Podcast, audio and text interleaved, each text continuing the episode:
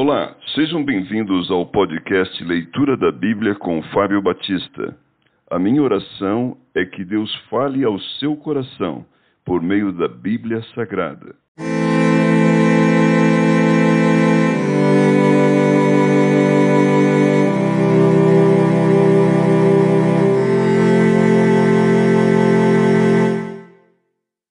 Efésios capítulo 2 Do pecado para a salvação pela graça. Ele vos deu vida, estando vós mortos nos vossos delitos e pecados, nos quais andastes outrora, segundo o curso deste mundo, segundo o príncipe da potestade do ar, do espírito que agora atua nos filhos da desobediência, entre os quais também todos nós andamos outrora, segundo as inclinações da nossa carne, fazendo a vontade da carne e dos pensamentos, e éramos por natureza filhos da ira, como também os demais. Mas Deus, sendo rico em misericórdia, por causa do grande amor com que nos amou, e estando nós mortos em nossos delitos, nos deu vida, juntamente com Cristo. Pela graça sois salvos.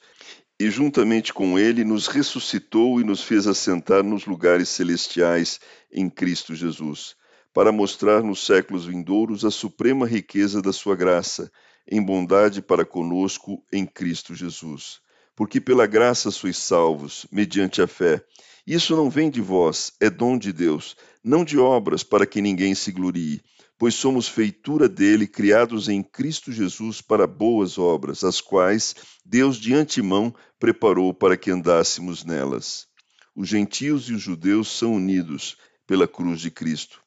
Portanto, lembrai-vos de que outrora vós, gentios na carne, chamados incircuncisão por aqueles que se intitulam circuncisos na carne por mãos humanas, naquele tempo estáveis sem Cristo, separados da comunidade de Israel e estranhos às alianças da promessa, não tendo esperança e sem Deus no mundo. Mas agora em Cristo Jesus, vós que antes estáveis longe, fostes aproximados pelo sangue de Cristo porque ele é a nossa paz, a qual de ambos fez um.